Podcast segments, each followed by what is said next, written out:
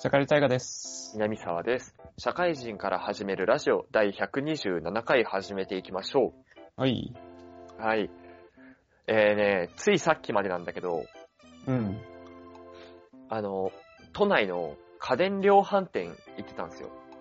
はいはいはい。で、まあ PC 周りをちょっとね、えー見てたわけなんだけど、うんうん。まあ一つのコーナーで、ゲーミングコーナーってのがあったんですよ。はいはいはい。全然そんなの知らなくて、家電量販店もしばらく行ってなかったからさ、うん。あ、そんなコーナーあるんだ、つって、フラッと立ち寄ったら、今なんかゲーミングなんちゃらって、そうめちゃくちゃあんのね。あるね。いっぱい。で、まあゲーミング PC は理解できたのよ。はい。まあ多分、すごい綺麗に見えるとかさ、うん。あのー、ラグが少ないとかそういうのがあるんだろうなって。うんうんうん。で、えーゲーミングディスプレイっはいはい。てのもあって、ゲーミングディスプレイは、まあ綺麗なんだろうなって映像が。うん画素数とかね。なるほどなるほどと。ゲーミングマウスってあって、うん。で、キー割り当てられるよって書いてあって、なんか、キー、マウスにさ、キーがいっぱいついてて、ボタンが。うんうん。そのボタンに、あの、キーボードのボタンを当てはめられますよと。はいはい。あ、なるほど。これでコントローラーみたいに使えるんだなと、うん。理解したわけなんですよ。この辺から、ちょっと何言ってるのか分かんなくなってきたのが、ゲーミングキーボード。ああ、あるね。うん。キーが打ちやすいですと。うん。何事と思ったね。あの、ゲーミングキーボードなるものが、果たして本当にゲーミングなのかっていうね。まあでも結構 FPS とかだったらあるんじゃないそこら辺。押しやすいとこがあるのかねなんかキー、押しやすいうん。なんか、キーボードって、正直そんなに関係ないかなと思っててさ、なんか押しやすさ変わんないかなと思ってて。うんまあ沈み心地とかはあるんだろうけど、それがゲーミングっていうと、どういうのがゲーミングなのかわかんなくてさ。うん。うん。まあまだわかるかな。ああ、まだわかる。で、俺は ゲーミングキーボードの時点でもうすでにちょっと頭はてなだったんだけど、他に、まあ、これはもともと聞いたことあったんだけど、ゲーミングチェア。はいはい、あるね。そう、椅子と思って。うん、う。もうんリクライニングチェアでいいんだけどっていう。うんうん。あの、座ってみたの。ゲーミングチェア置いてあったから座っていいですよって書いてあってね。はいはい。確かにめちゃくちゃ座り心地よかったのよ。うんうんうん。ただ、それがゲームに適してるかって言われると、うんって感じ。はいはいはい。で結構高いのよ、ゲーミングチェアって。うん。でもあれ買うんだったら、俺だったら、IKEA とかニトリとかの家具の店で、もっとゆったりした 椅子買えるなって思っちゃって。はいはいはいはい。し、多分そっちの椅子でも全然ゲームできんな。っていうか、どっちもゲームできるなっていう。うん。まあ、なんなら座椅子でゲームできるぐらいだからさ。はいはい。で、そのね、ほんと、まあ、最初の PC、マウスとかはいいにせよ、残りの、おなんか俺の個人的な意見だけど、ゲーミング感の薄さ。うん。あれは何をもってゲーミングって言ってんだろうっていう。まあ、特に意味はないんだろうね。あ特に意味ないの、あれ。いや、まあ、究極論全部、あの、意味はあるじゃん。意味はあるじゃんというか、ゲームしやすいよっていう 共通の要素はあるわけじゃん。そうそう、だからそれは何をもってなのかなっていう。ああ、まあ、それは特にないんじゃない座りやすいとか、あ座のりやすいとか。あの腰にいいとかさ。はいはいはい。そういう多分薄い要素だけど、あの、最近はゲーミングっていう頭につけるのが一番流行ってるから、そうしているだけの話なんじゃないのだって、究極のゲーミング、ゲームやる用のエナジードリンクだってあるぐらいなんだからさ。あ、そんなんもあんの あるある。そうだ、レッドブルとかじゃなくて、なんかゲーム用みたいな。そう、なんだっけな、E3 だっけな、なんかね、自販機で見つけたんだよね。へまあゲー普通にミン買っグドリンクみたいな。そうそうそうそうそう。それマジでわからんん。それ別にレッドブルでもいいと思うんだよ。 ね。大して変わらん、変わらんのはそうなんだけど。だからた、もうゲーミングってつけるのがもう、流行りだから。流行ってんだ。まあまあ、コーナーができるぐらいには流行ってんのはちょっと知ってたけど。うん。いいんじゃないのかね、こんゲなー流行っム。てんだ。でもやっぱりこう、作る側としてもゲーミングで売れたらいいし、で、なんかう例えば、あのーね、有名な YouTuber とかがそれを使ってゲーミングなんちゃらを使ってますとか言ってたら、それで売れそうだしね。マウスはね、めちゃくちゃそう、なんか、俺がもし仮にゲームめちゃくちゃやる人だったら、買いたいなと思ったのよ。やらないか。から買わないだけであって、やるなら多分買った方がやりやすいんだろうなって。はいはいはい。 PC ももう当然そう。うんうんうん。俺が PC ゲームやんないけど、まあ、やる人だったら、この性能欲しいんだろうなって思ったの。はいはいはい。いや、マジで、キーボードと椅子はね、まあ、キーボードなんて光ってれば、ゲーミングキーボードだからね。あ、そう、光ってたね、あれ、そういえば確かに。うんいやこれで本当に言うべきところは、多分、これだけゲームっていうのが市民権を得てんだなっていう話はいだはいはいと思うけどね。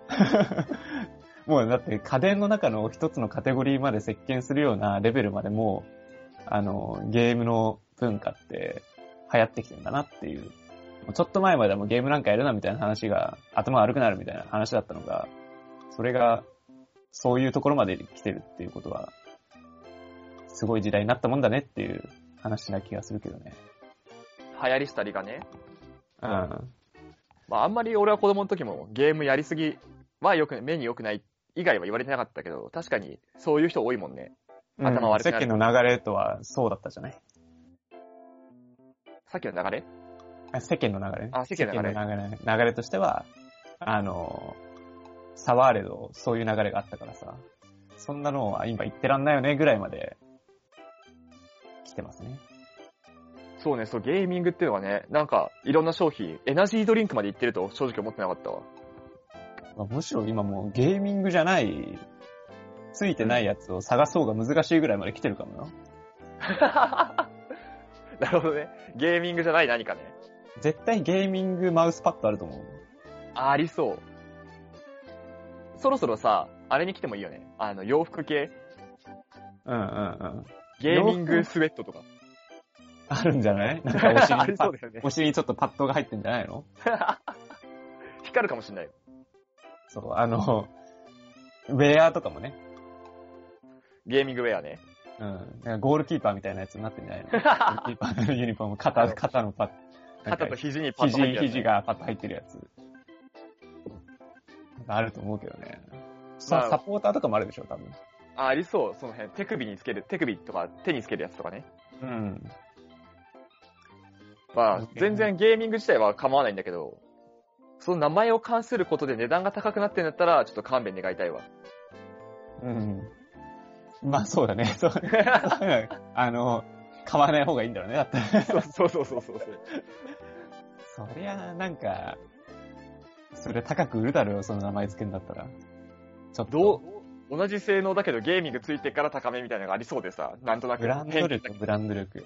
そうそうそう。そこだけちょっとゲスないからね。ちょっと値段抑えめにしてくれたら、ちょっとゲーミング、意識揃えたいよね。 うん。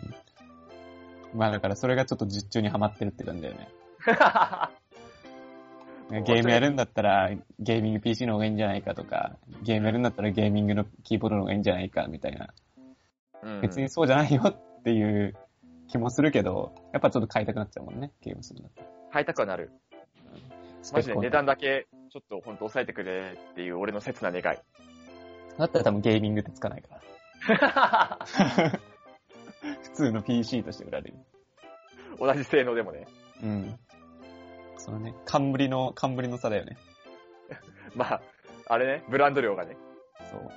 なんかあるんじゃないのゲーミングのここのカテゴリーのとこに棚を下ろすなら、いやーちょ、ちょっと値段安いしね、みたいな。はいはい、あの、ちょっとうちの取り分、家電量販店の取り分ちょっと高くしてもらえませんこの面積で売るんで、つってね。か。うん。あるんじゃないいや、だってここの棚に置いたら何倍売れ売れますよ、みたいいやーでもそれはありそうだわ。な。同じヘッドホン、同じメーカーのヘッドホンでもさ、ゲーミングコーナーに置いてあるヘッドホンとゲーミングコーナーに置いてないヘッドホンあったからさ、そう、全然違うと思う。全然違うんだろう売れ行ねきがうん。そういうのもあると思いますよ。 同じ商品置いてあったもん、二つに。うんや、まあそういうのがあるからね。まあちょっと皆さん騙されないようにというか、まあちゃんと 見て買ってくださいねっていうとかね。そうちゃんとね、性能とかね、そういうの見て買ってくれれば、ちょっとゲーミングチェア買ったらレビューするわ、ツイッターで。じゃあ今日も始めていきましょうか。今日はタイガーの世界史です。はいじゃあやっていきましょう。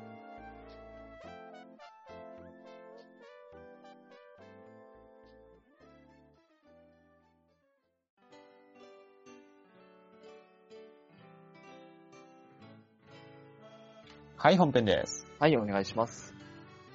今日はですね、ゾロアスター教をやっていこうかなとお、思っております。聞いたことだけある。ですよね。まあ、ゾロアスター教って、まあ、そんなに有名ではないよね。うん。キリスト教とかと比べるとうん。で、えっと、まあ、古代ペルシャで発生した宗教なんだけど、ゾロアスター教が世界最古の宗教と言われています。はいはい。で、えっと、まあ、紀元前2000年とか1000年前ぐらいが起源。まあ、だいぶ幅あるけどね。はいはい。って言われてて、えっ、と、有名ではないんだけど、やっぱりイスラム教とかユダヤ教とキリスト教、その後に出てくるじゃないうん。に影響を与えてる宗教の先駆け的存在なわけなんですよ。はい。だから結構革新的な宗教だったという感じなんだよね。はい。で、えっ、と、開祖。最初の教祖がザラシュ、ザラスシュトラでした。ザラスシュトラね。はい。で、ドイツ語読みすると、スラ・トゥストラ。これ、はいまあまあ結構ニーチェとかの著作だったりとかするんだけど、まあ有名だったりとかして、英語読みとかだとゾロアスターになるね。はいはい。だからまあゾロアスター教と言った感じなんだけど、一応さらっとザラスシュトラっていうのは中央アジアで一回生まれて、古代アーリア人の神官だったと。まあエリートだね。うん。エリートだったんだけど、で30歳の時に神様のアフラマズダに出会うわけだようん。神様に出会って啓示を受けると言ったところで、それで一神教を布教していくわけなんだよね。このアフラマズダが神だっていうところで布教していくんだけど、この頃のアーリア人っていうかまあ周りの人たちもそうだけど、一神教ってなかったんだよね。はいはい。基本的に多神教。なので、いろんな神様がいるよっていう中だったんだけど、ここで初めて一神教の考え方っていうのが出てきたと。いった話になります。まあ、だから、その後の、まあ、例えばイスラム教であるとか、キリスト教とかユダヤ教っていうところに、この一神教の考えっていうのは、まあゾロアスター教が影響してんじゃないかという話になってます。はいはい。えさらに言うと、このザラスシュトラっていうのは、一応人間なわけなんですよ。はいはい。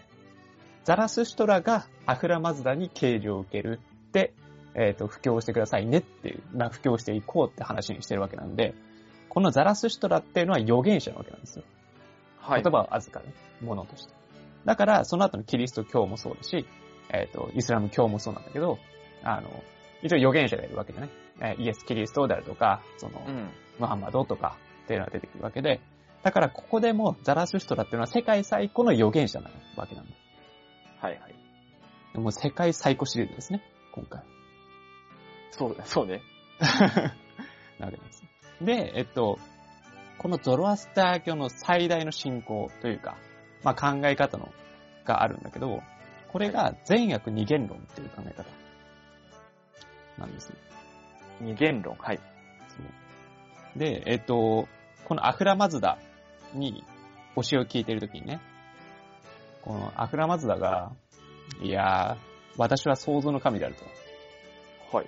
正義の神であると。なんだが、このアンダマイユという、もう、傍若無人の、こう破壊の神が、私の創造というのを妨害しようと、破壊行為を行っている。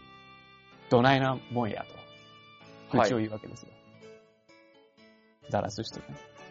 はいはい。なるほど、というふうに、この、アフラマツダが正義なわけだね。正義、創造の神。であるわけで、対立する関係としてアンラマイユ、破壊の神、悪の神っていうのが存在しているよっていうのを、ここでザラシュストラは認識するわけなんだよね。はいはい。で、その後、そのえー考えを聞いたときに、えっ、と、世界の構造、事象ってあるのは、えー基本的に2つに分類して、まあ、考えていく。二元論的な考え方を基盤として、その後、ザラゾロアスター教っていうのは展開していくわけなんでね。はいはい。だから、あの、アフラマズダは善。アンラマイは悪。だから善悪。で、二元で考えていく。二元論的に考えていく。だから善、善悪二元論。っていう、はいはい。になってます。だから世の中の世界の事象っていうのは、善と悪で分けられるよ。って考え方ですね。はいはい。で、もうちょっとこう、えっ、と、なんだろう。空想くなんか考え方的に言うと、宇宙の始まりから終わりっていうのをゾロアスター教1万2000年と捉えておりまして、あの、アフラマズだから今は良い神と悪い神が構想している時代であると。はい。で、普段人々がね、あの、あなたたちが、あの、苦しい日々が続いている時は、アンナマイユが優勢な時。で、楽しい日々が続いているのって、私たちアフラマツダがあ優勢な時なんだよと言っていて、はいはい。あの、人々っていうのはその構想に加担することができると。うん。善の行いをすれば善に加担することになり、嘘を、あの、例えばまあ嘘をつかず真実を話すとか、そういうことをすれば善というような形になるし、あの、まあ盗みを行ったりだとか、悪の行いをすれば悪の方に加担するようなことになっている。といったところで、あなたたちが加加担している。さらに言うと、人々は善悪っていうのを自由意志を持って選択することができる。はいはい。あなたとはどっちを選択しますかと。もう、まあ別に悪でいいんじゃないかな、みたいな。はい。まあ別にそれだけだったら別に悪に選択してもいいんじゃないかな。違うんですね、ここで。はい。あの、こその後に、こう、死後の世界っていうのもありますよって話をするわけです。うん。で、死ぬ時に、あの、善の行いをすれば天国、悪の行いが多かったら地獄に行くという話があって、ここで天国と地獄っていう話の始まりもゾロアスター教なんですね。はいはいはい。その後、まあ、キリスト教とかイスラム教ではその話はあるんだけど、そこでも天国の地獄ってあるから、あなたたちが死んだら、あの、最後の審判が行われて、正義の行いを行ってれば天国に行く。だったらその自由意志を持って選択するときは善であるべき。っていう考え方なんだね。だからここの最後の審判っていう考え方自体も、もうそもそもゾロアスター教で解かれていたと。はいはい。という話になっています。あとはですね、この、例えば天使と悪魔とか、あと救世主とか、あの、キリスト教とかでもあったと思うんだけど、これもゾロアスター教の方で触れられてはいるといった形になるので、もうかなりこのゾロアスター教っていうのはその後の宗教に対して影響力があったとはいはい。言えるかなと思います。で、えっ、と、最大の信仰としてはそれが一つ。で、もう一つ大きな特徴、ゾロアスター教としては、火っていううん。火を神聖化すると。これ結構有名かもしれない。廃家教って言われてるよね。そう。ゾロアスター教は廃家教とも呼ばれてるっていうね、ん。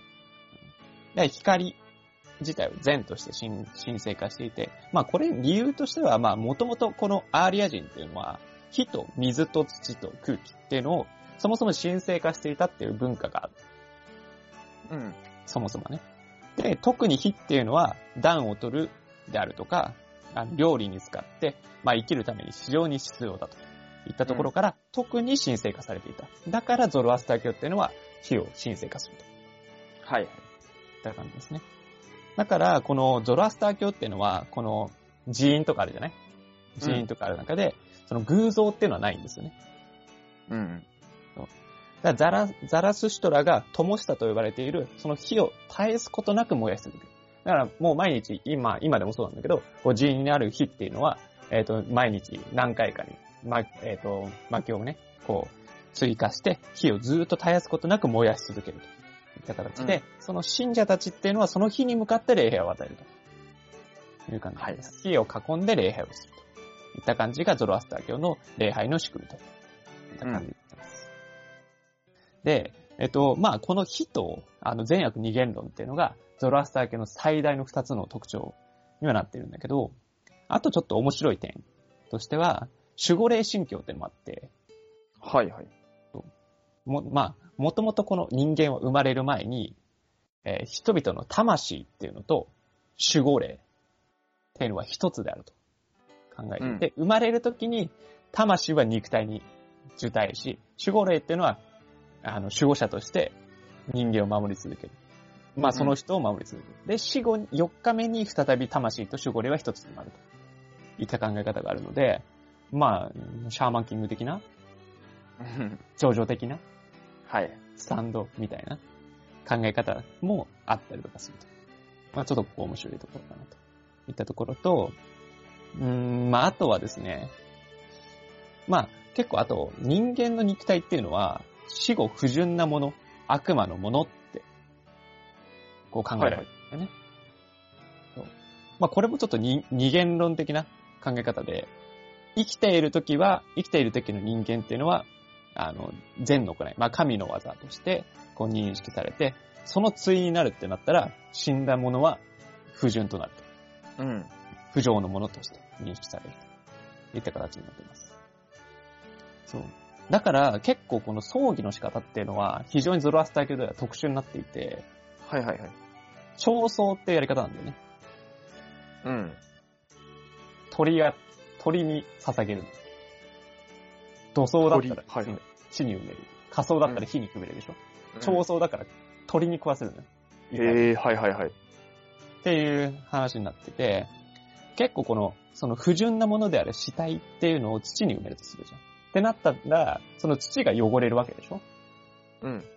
だからその土っていうのを汚しちゃいけない。で、火にあげるんだったら、火を汚しちゃうことになるでしょはい、だからそれもできない。なったら、一番もう鳥に食べさせてあげるっていうのが、一番いいよねっていう考え方で、ずーっとこの調層っていうのがされていたと。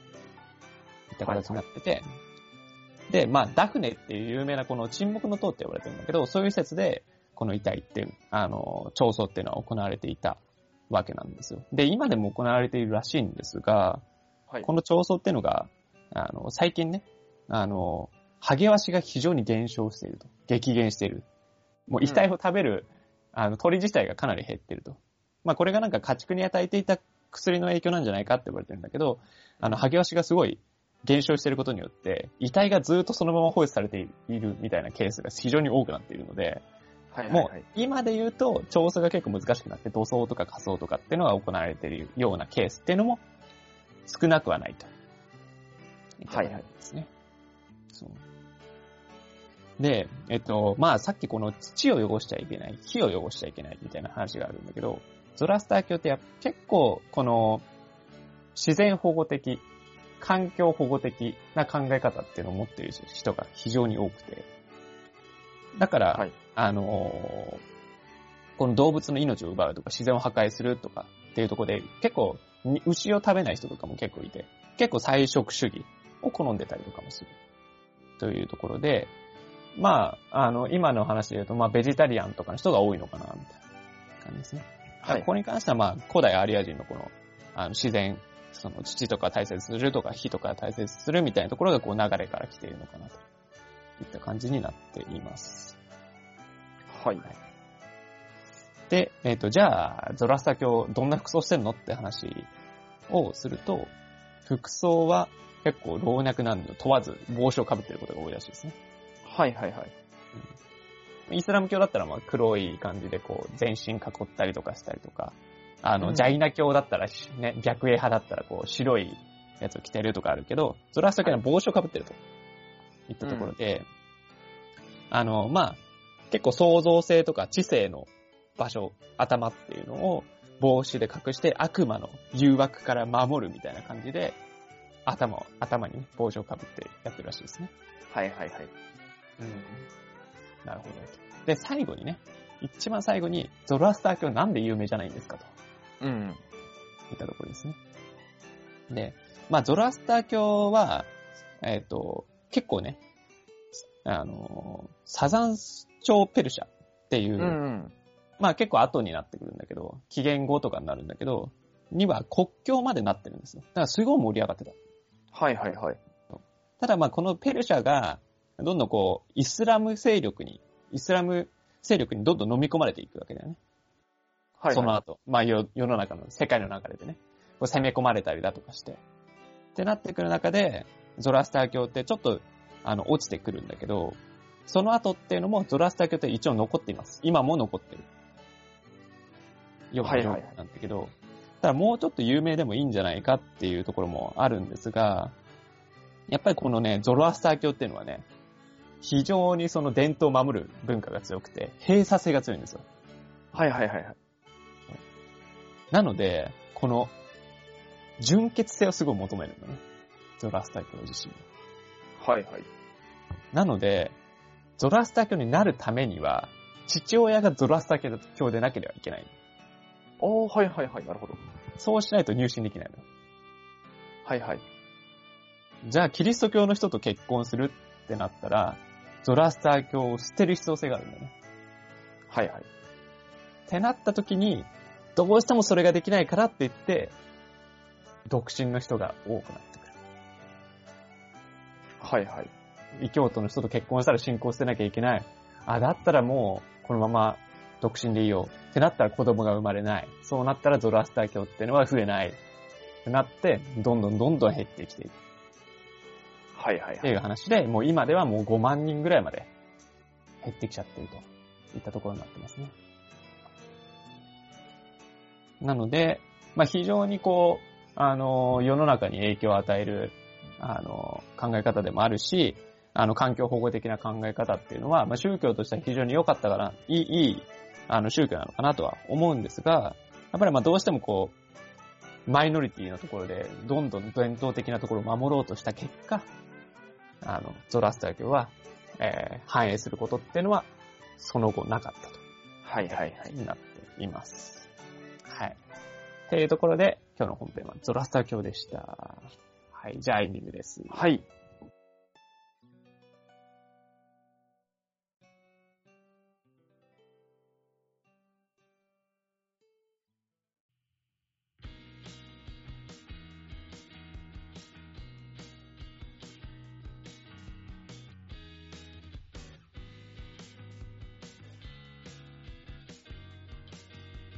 はい、エンディングです。はい、お疲れ様です。ゾロラスター教さんね。ゾラスター教ですね。まあ、なんちゃら朝ペルシアっていうのが結構あるイメージあってさ。うん、アケメネス朝ペルシャ。あ、そうそう。あ俺、アケメネス朝ペルシアが、このゾロアスター教のイメージなのよ。う。はいはいはい。でさっき出てきたなんだっけ何朝ペルシアだっけあれ。ササン朝、あササン朝ペルシャね。そうそう。あの頃に、まあ、なくなっていくっていうか、衰退していくって感じなのかね。うん。いや、一番盛り上がったのが多分その頃になってて、まあただ、アケメネス朝ペルシャの時に、一応始まってはいるのかな確か。あ、始まりがそこなのね。はいはい。で、なんか一回落ちてかなんかで、うん。で、サザン朝ペルタの時に、この、ちょうど国境とかになってるから、はいはい、国はでい布。教するっていう考え方。なるほどね。はいはい。まあただまあ、国境とはしたものの、縛り付けはしなかったっていう話は、あるらはしいいですはいはい。まあだから、他の宗教ってのも別にやってもいいよと。うん。まあだから結構こう、そうね、キリスト教とかもそうだけど、国が衰退すれば、そりゃ宗教もっていう感じにはなってるのかなって気がするけどね。はいはいはいはい。強き者は栄えると。いう のはそ本ん当にね、強いやつが栄えてね。うん。っていうとこあるかなと。まあ別に内容としてはっていうか、その、教えうん。宗教としての教えとしては別になんか衰退するようなことっていうのは、ね、あの、何父親が、とか、親がゾロアスター教じゃないと入信できないみたいなとこ以外は、まあ、さして問題あるように見えないしね。そうだね。まあ結構この純潔性みたいなところがあって、その本当の従来、今は違うんだけど、うん。その、近親相関というか、その、近親での結婚っていうのが推奨されてたんだよね、もともとは。あ、そうなんだ。はいはいはい。だから、まあそこの部分で、まあ今で言うと、まあそそれがまあ難しい。でまあ倫理的にものもそうだし、その、うんあの、ダメじゃないっていう形で、その、じゃあ他の人とってなったら、また、どんどん難しくなっていくんだよね。この純血性の流れっていうのが。はいはいはい。だからこの血がね、だから、その、あれもダメなんだよ。えっ、と、なんていうのえっ、と、ホモセクシャルとか。うん。あれも、あの、まあ、理由はわかんないけど、なんか一文添えてあったね。 ダメですと。 一部はそういったんだね。うん。で、やっぱりその純血性のところなのかなっていうところね。はいはい。あ割とそこら辺きっちりしてる感じ。気がするよ。なるほどね。はいはい。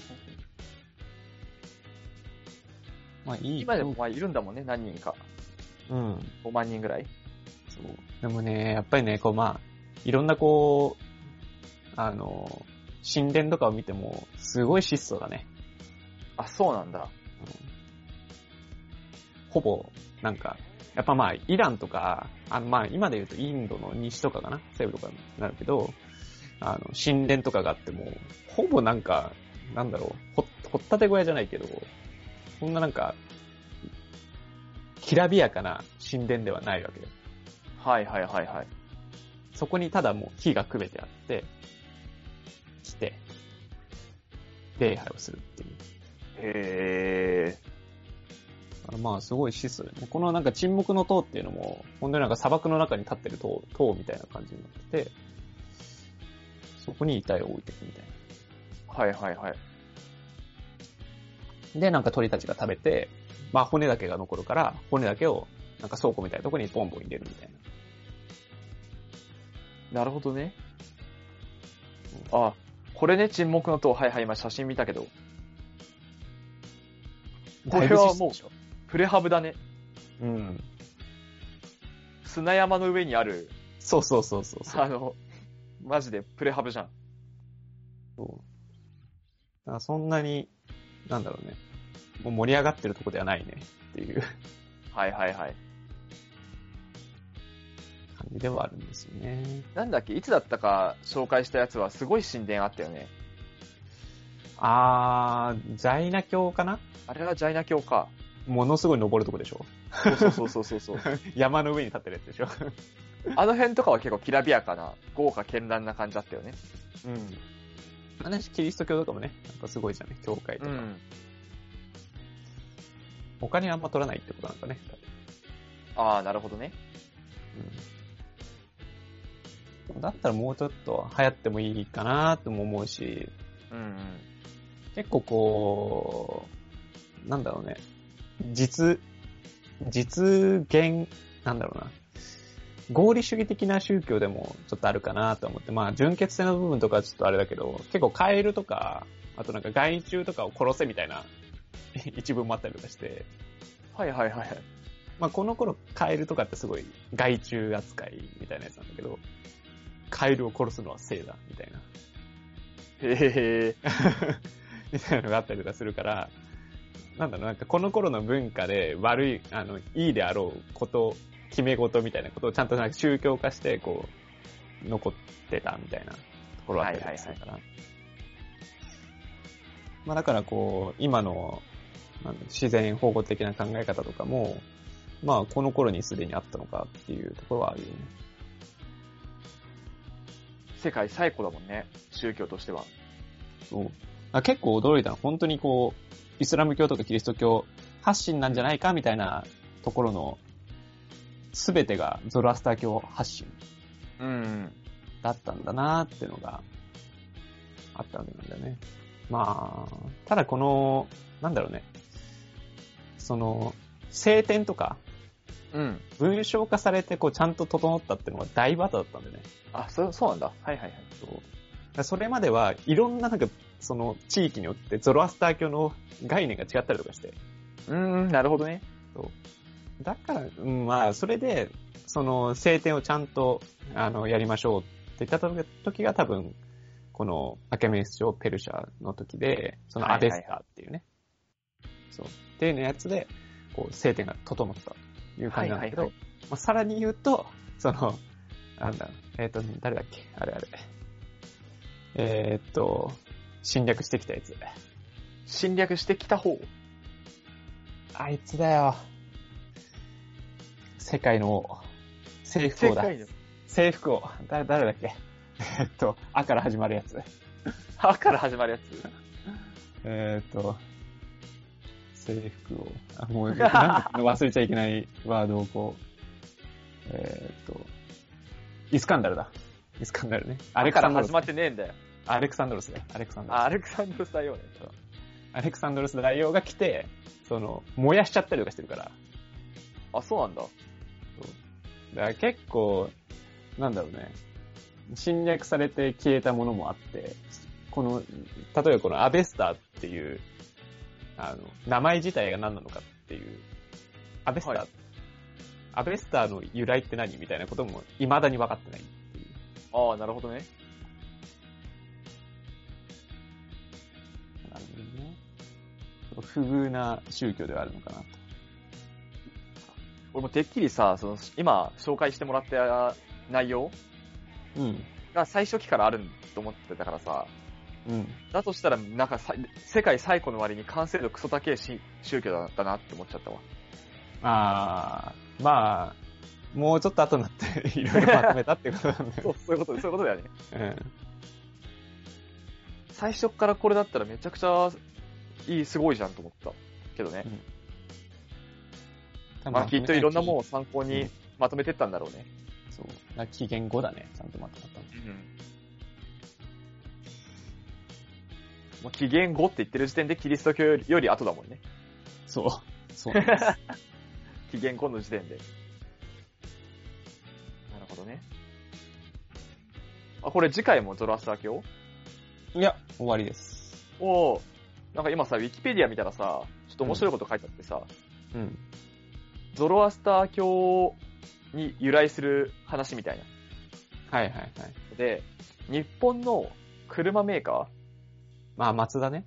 ーあ、そうそうそうそうそう。が、MAZDA じゃん。あの、アクラマズダから来てますね。そうそう、そうらしいね。うん。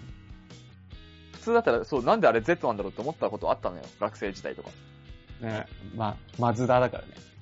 そうそう、みんななんでマズダって書いて、マ今度からみんな、まみんなでマズダって。 マズダ そこはマズダって呼んでやれよ。そうなんだ、ゾロアスター教から来てんのね、あれ。うん。なんでなんだろうね。まあそれだけは知ってるけど。環境に優しい車作ってことをしたんじゃないえー、それにしては全然じゃ ない。それにしたら日産の方が電気自動車作ってるよね。急にマツダディスが始まるの。バンバンガソリン 振りまいてるけど大丈夫かな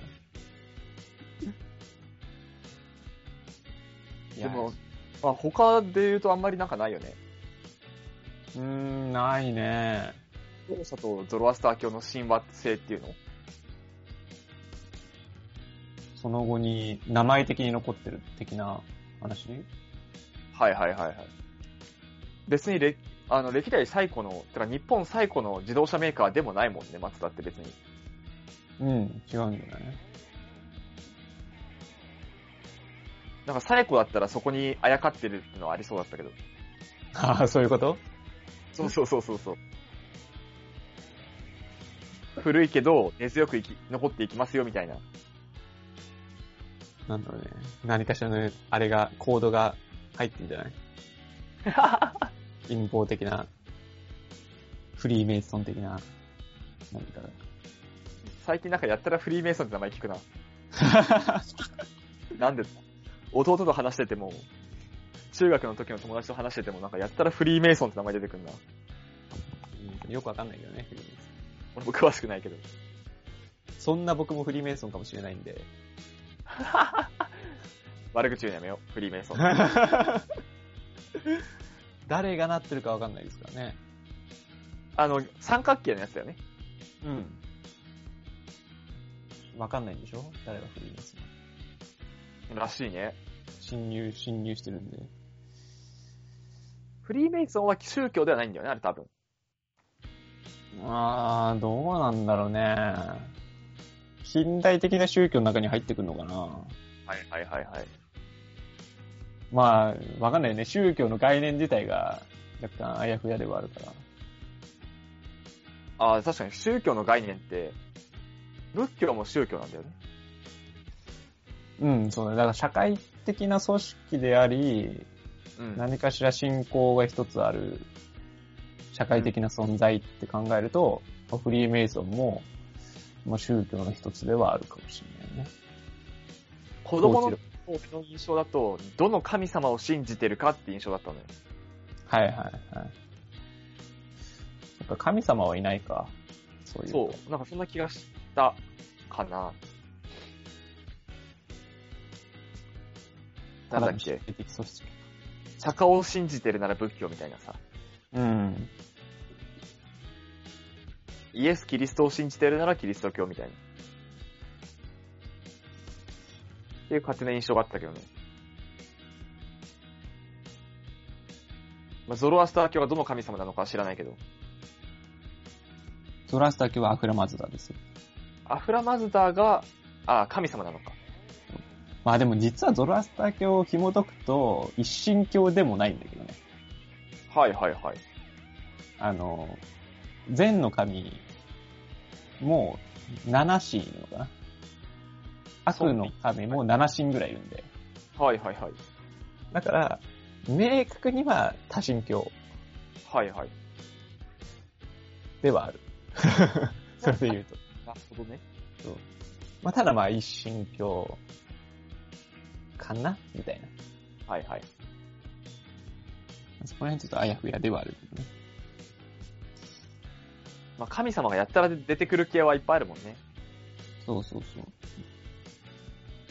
まあだから、日本でいう神話の、まあ多神教ほどではないけど、うんまあ一応複数はいるって感じかな。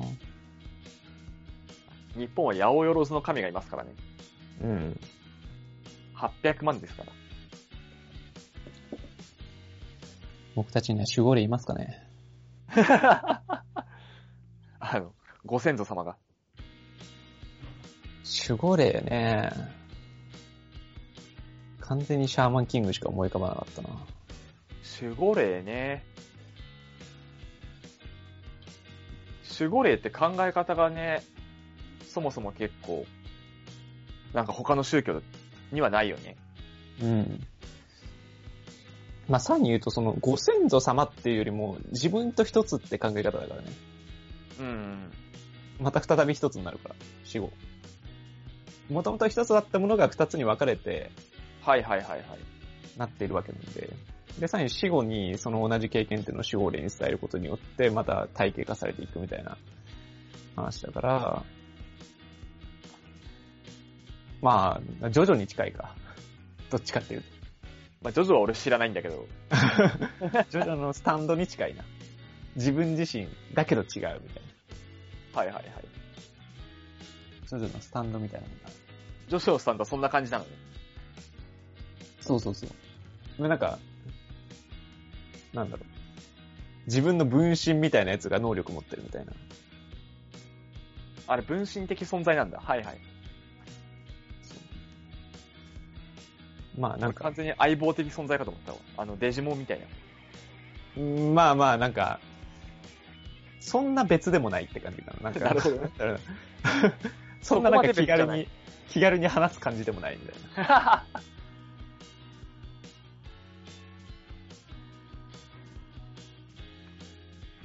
それが、まあ、この、ゾロアスタ教の守護霊。うん。守護霊的な考え方。はい。いや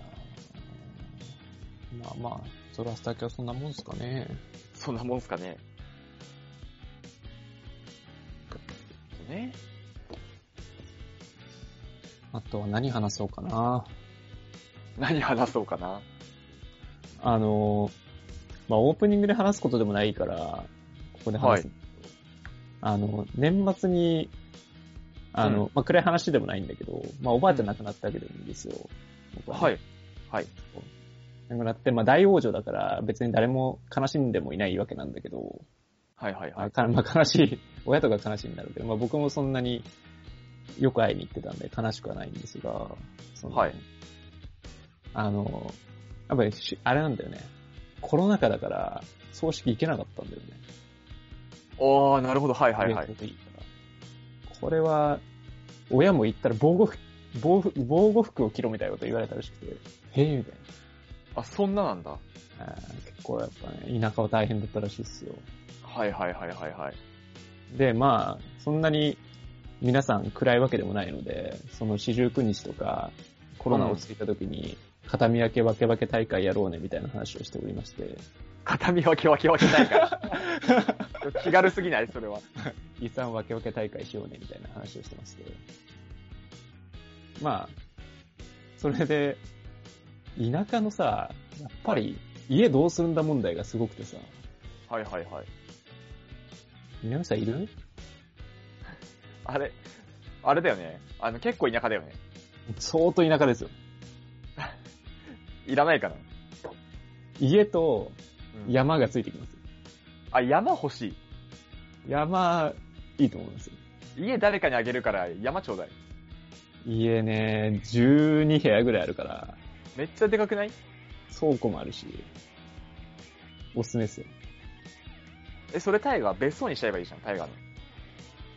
そう、だから、そう、うちのお父さんのところなんだけど、長男がいて、長男は絶対いらねえって言ってるらしくて、はいはいはい。で、僕ちょっともらおうかな、みたいな話したら、うん。一回うちの父親が相続して、うん。僕に渡す、みたいなは話いはいはい。をしてて、なるほど、もらっとくか、みたいな気持ちではいるけどね。まあ、ただでもらえるならもらっといていいよね。ただじゃないんだよな。固定資産税がかかるんだよな。あい 税金、税金はあるけど ね。や、ほんと、どうない、どないしようかなってやっぱ思うよな、そこらへん。もったいねえなって思うんだよなうちのばあちゃん。んとかが亡くなった時はさ、うん。あの、その家に誰か住んでたのよ、もう一人とか。はい、はい。子供がね。うんうんうん。から、その人が住んでてずっと。はいはい。そういう問題発生しなかったんだけど、途中でその人がなんか単身赴任、単身赴任ももともと単身だけどさ、はいはい。あの、地方に行った時に、その家、売っ払ってたね。土地 ごと。売れりゃいいよな。そう、売れりゃ売るよな。あの、それ結構ね、あの、めちゃくちゃ値上がってたらしいのよ。 あー、そりゃそうだよ。そりゃそう住みなだるけよ。で。あ、それ売 るよ。墨田区とかだったら話が全然違うよ。墨田区で、買ったのがもう本当にもうずいめちゃくちゃ前、50年とか。はいはいはい。で、で、そっから何があったかっていうとあの辺、スカイツリーできたんだよね。はいはいはい。で、めちゃくちゃ値上がったらしいのよ。もうそんな墨田区だったら売る一着じゃん。どうすんのよ、片田舎の、駅から車で40分とかかかるところにさ。まあでもその問題、まあどうにか解決したいなと思うけどね、もらって。うん。ただそっち住んじゃえば。いうん、だからそれはね、仕事さえあればって思うけどね。 や、ほら、今リモートだし。出社しないし。来いって言われて、いやー、ちょっと僕半日かかるんですよね。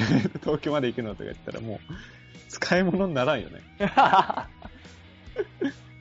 イガーのとこあれないの死者みたいな。視点ああるけど、あるけど、さすがに、その田舎にはないね。あ、そうなんだ。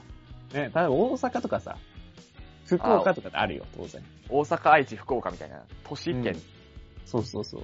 そこはもう、だって、しないでしょう。会社がほぼないもんね。 もう会社って存在がね。うん、大変だよなぁまあ、あとは、ね、家具とかさ、置物とかさ、うちは結構偉かったもんで、めちゃくちゃあるわけですよ。はいはい。木彫りの熊どうしようかなみたいな。北海道旅行行ってきてんじゃん。 あれ、あれもあるわ。なんだっけ。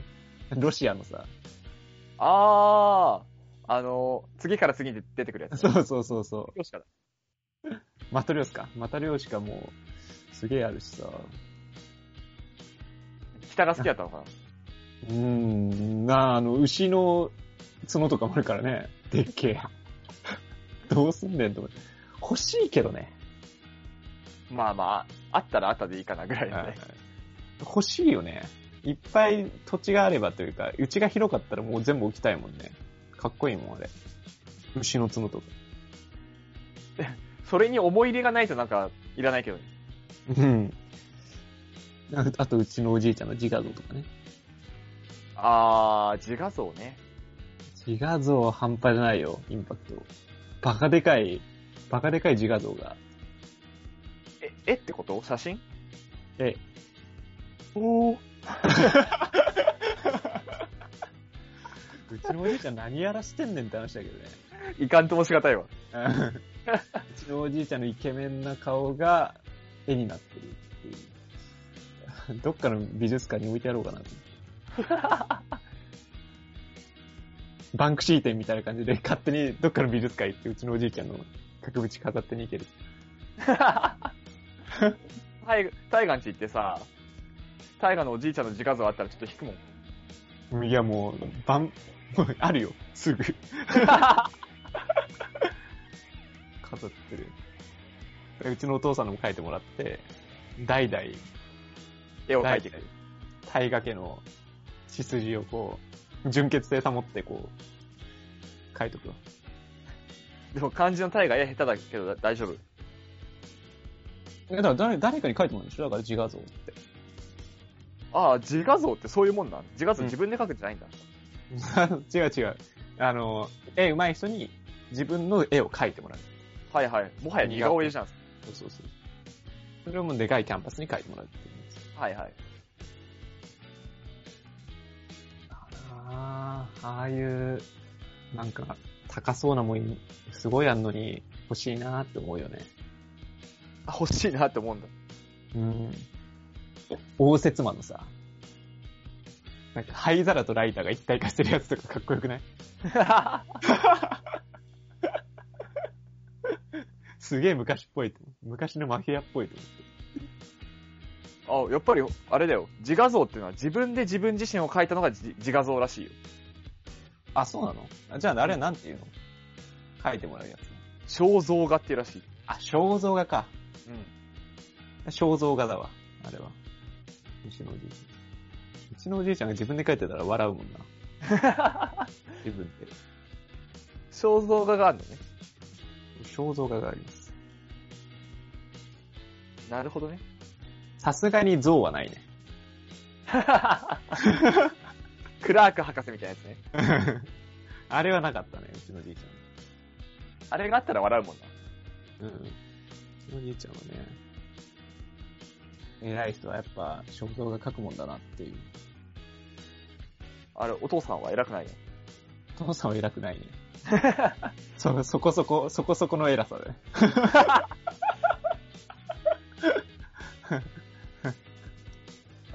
そこら辺はやっぱ、だんだん血が、血が弱まってるのかなひいじいちゃんとかじゃめちゃくちゃ偉いじゃん。もう豪族だ よね。そこまで行くと。ひいじいちゃんめちゃくちゃ偉いんじゃないいやー、最近の我ら、我々一族は誰も偉くないね。俺お姉ちゃん偉くなるかもしれんから。 そうね、いとことかもね。誰も、誰も抜きん出てないね。 誰も抜きに出てないんだ。社会に揉まれてるだけ。まあ今の世の中はね、結構そういうとこあるからね。うん。そうやってね、溶け込んでいかないとな。よしよし。まあそんな話ですよ。はい。時間もそこそこなので、じゃあ今日も締めていきましょう。社会人から始めるラジオはお便り募集しております。えー番組の感想や、えーご相談など何でも募集しております。メールアドレスはシャカラジ199なってマークティメルトコムです。シャカラジは英語199な数字です。syakaradi199 なってマークティメルトコムです。Twitter の DM でもお待ちしております。はい。それではまた来週お相手は大河とミサーでした。